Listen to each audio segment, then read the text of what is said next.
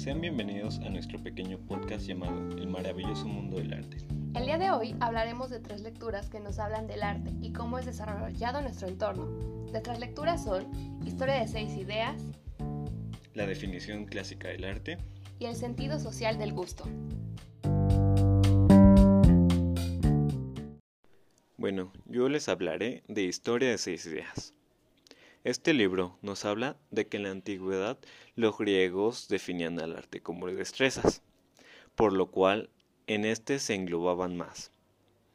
Ellos definían al arte en dos tipos, en artes manuales o también llamadas artes vulgares, las cuales podían ser pintura, escultura, arquitectura, entre otros. Y también estaban las artes liberales, las cuales eran mentales y ellos consideraban más importantes que todas las demás. En estas se encontraban la gramática, la lógica, la música o la astronomía. A la poesía no la consideraban arte porque consideraban al poeta un profeta, así que no estaba dentro del concepto. Y a la pintura y a la escultura se dudaba de que fueran arte aún. Hasta el Renacimiento cambiaron el concepto, por lo cual dos cosas importantes tuvieron que pasar. Los oficios y las ciencias se eliminaron del concepto, y tuvieron que incluir también a la poesía. Fue fácil incluir a la poesía, por Aristóteles que la definió y se pudo introducir sin ningún problema. Pero no fue fácil sacar a las ciencias o a los oficios, por pintores y escultores ambiciosos que no querían ser artesanos. En la Edad Media, como había una mala situación económica en los países, las personas empezaron a ver al arte como una buena inversión, por lo cual ésta empezó a valorarse más y empezó a ser más importante en la cultura del país. Después se ampliaron las artes liberales, pero de esta quitaron la poesía y añadieron la arquitectura. Estas artes liberales o artes de mente, la gente las empezó a considerar mejores o más importantes que las artes manuales, por lo cual entre estas se marcó una gran diferencia. Después ampliaron las artes liberales, pero de esta quitaron a la poesía y añadieron a la arquitectura.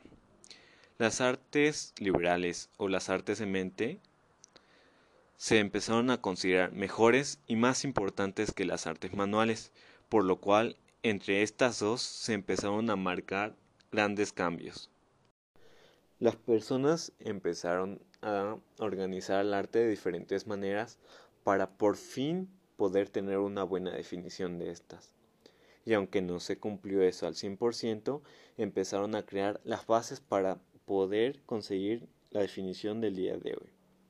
Algunas formas de organización que fueron hechas son las artes nobles, las cuales englobaba a la poesía, a la cultura o a la escultura, las artes memoriales, las artes pictóricas o las artes elegantes.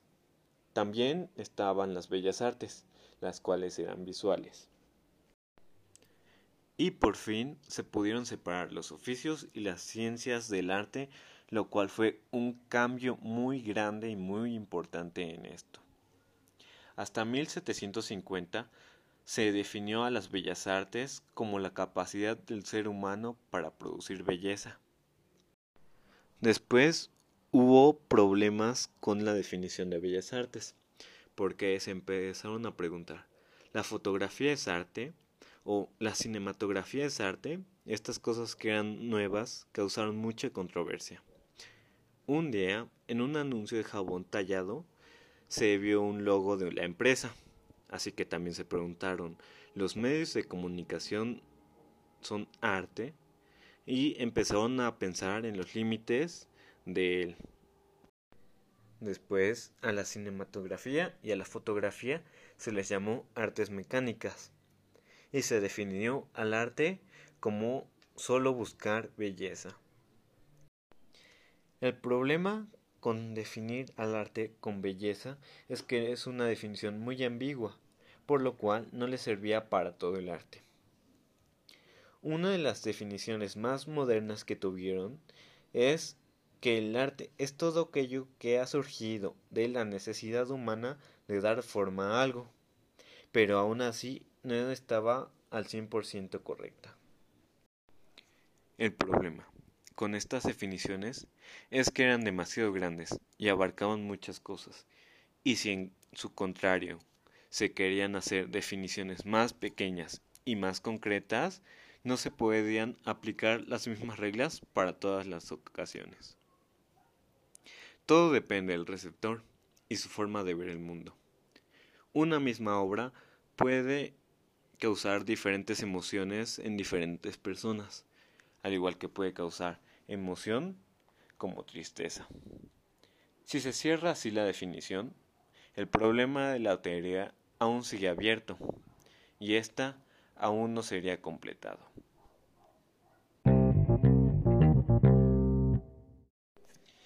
Bueno, eso fue todo por Historia 6 Ideas. ¿Qué te parece si vemos ahora la definición clásica del arte?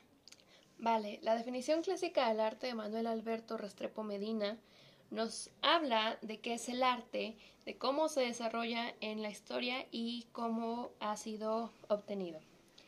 Bueno, para empezar, me gustaría resaltar un punto que nuestro autor tiene que es arte y naturaleza que se distingue que el arte es todo lo que distingue a la naturaleza, considerando que el arte eh, muestra los fenómenos del universo. Al inicio, cuando el arte es creado, el arte comienza en una forma de expresar todo lo que los seres humanos veían en ese momento o las razones este, del por qué creaban. Por eso es que nosotros encontramos muchas historias, encontramos pinturas, este, figuras, esculturas, de varios dioses. Aquí cuando el arte inicia en el momento del mito a logos. Entonces ya ese es otro tema que hablaremos en otra ocasión. Pero nuestros autores clásicos dicen que la naturaleza se consideraba como algo real, mientras que el arte era algo artificial. Así que intentaban que el arte imitara de algún modo todo aquello que se presentaba en la historia. Ahora bien, nuestro autor dice que la distinción entre el arte y la naturaleza se entiende al arte en su significado más general como todo un conjunto de reglas y de onas para dirigir una actividad cualquiera. Así que nuestros autores dicen que el arte y la ciencia no tienen ninguna diferencia. Así como Platón dice que el arte comprende toda actividad humana ordenada que en su conjunto se distingue de la naturaleza. Entonces, ¿por qué el arte se consideraría al igual que la ciencia, ya que tiene un modo ordenado de hacer las cosas. Tiene una razón para hacer y tiene, un, tiene una existencia de un conjunto de reglas para crear todo. Nuestro autor Manuel Alberto toma tres grandes importantes personas. Ya nosotros ya hemos hablado de Platón. Ahora quiero hablarles de Aristóteles. En su madurez, Aristóteles desliga la ciencia al arte porque él considera que ésta pertenece a una esfera de la necesidad, es decir, nosotros hemos creado el arte como una necesidad de expresarnos, una necesidad de darnos a entender como humanos. Entonces, para él, la noción del arte se entiende como el hábito de producir cualquier cosa acompañado de la razón. Para Nicomaquea, Aristóteles distingue el arte de, de los demás estados a través de los cuales el alma posee la verdad por afirmación o negación. Esto fundamenta el arte. A diferencia de la ciencia, que es el saber práctico, la filosofía, la razón intuitiva, el arte utiliza todo aquello que son los sentimientos para demostrar algo y a los demás. Ahora bien, ya que tenemos claro esto, nuestro autor nos da el concepto de arte según Lausberg, que el arte se podría decir como que es un sistema de reglas extraído de la experiencia, pero pensadas después lógicamente que nos enseñan la manera de realizar una acción, tendente a su perfeccionamiento y repetible a voluntad, acción que no forma parte del curso natural del acontecer y que no queremos dejar al capricho del azar. Muy bien, como ya habíamos dicho, eh, el arte es un sistema de reglas extraídas de la experiencia. Pero, ¿cómo tomamos estas experiencias? Bueno, aquí entramos en el aprendizaje del arte. El arte se puede considerar un hábito intelectual que requiere una formación del espíritu que le permita al artista a entrar en una posesión para lograr entenderlo. Ahora bien, nosotros sabemos que todos los seres humanos podemos aprender el arte, pero ¿cómo es que nosotros lo aprendemos? Eh, está la ejercitación en los casos. La primera forma de aprendizaje del arte es el ejercicio de casos, cuya realización nos orienta a producir una obra de arte, sino aprender de la experiencia que se va adquiriendo con la repetición. Es decir, que si tú quieres aprender a dibujar, tienes que estar constantemente practicando para lograrlo.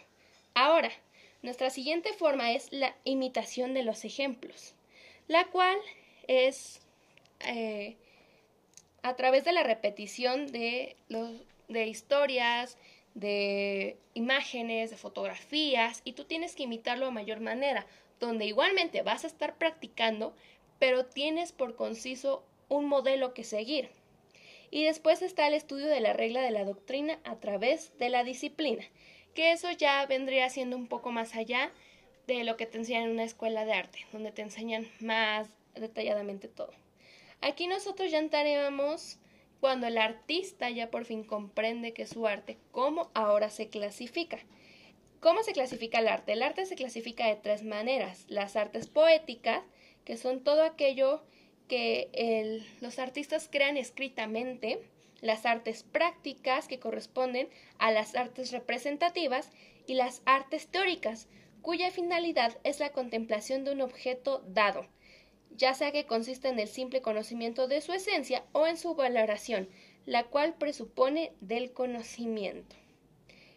Entonces, nosotros sabemos ahora ya más a ciencia cierta qué es el arte, cómo fue dado y cómo se clasifica.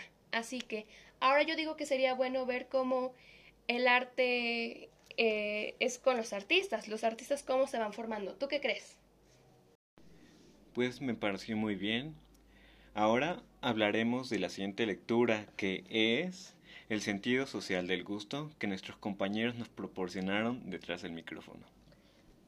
El sentido social del gusto, elementos para una sociología de la cultura, de Pierre-Félix Bourdieu, sociólogo francés, es un libro lleno de ensayos, entrevistas, pero aunque nos gustaría hablar de todo el libro, en esta ocasión solo les hablaremos de los primeros dos capítulos. En nuestro primer capítulo, Cuestiones sobre el arte a partir de la Escuela de Arte Cuestionada, nos habla de una conferencia en una escuela de bellas artes de Nimes, que nuestro autor mantuvo con algunos estudiantes. Estos jóvenes le hicieron muchas preguntas sobre qué es ser artista, de las cuales podemos resaltar cuál es la diferencia entre un aprendiz de artista o un artista y un ciudadano común.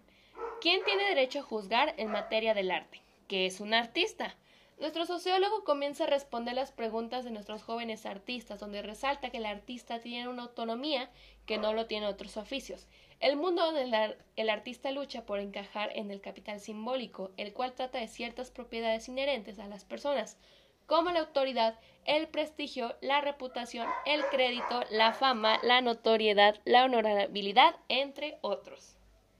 En nuestro segundo capítulo, los museos y su público, para el autor, el acceso a los museos y las obras culturales son privilegio de las clases cultas o altas. Según el autor, los museos tienen dos clases de público.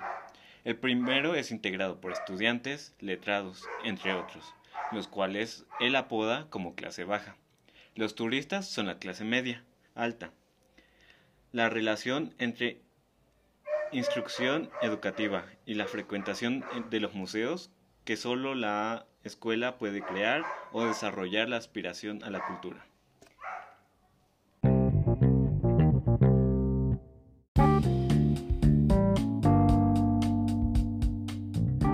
Espero que les haya gustado nuestro pequeño podcast llamado El maravilloso mundo del arte. Nosotros somos el equipo Alfa Buena Maravilla Onda Dinamita Escuadrón Lobo. Yo soy Itzel Montesinos Chávez. Y yo soy Diego Martínez Plaza. Detrás de nosotros están nuestros compañeros. Eric Flores Ramírez. Pedro Oswaldo Roldán. Y esperamos que les haya gustado, que hayan entendido un poco más y que se interesen más por este maravilloso mundo del arte. Esperamos verlos pronto. Hasta luego. Hasta luego.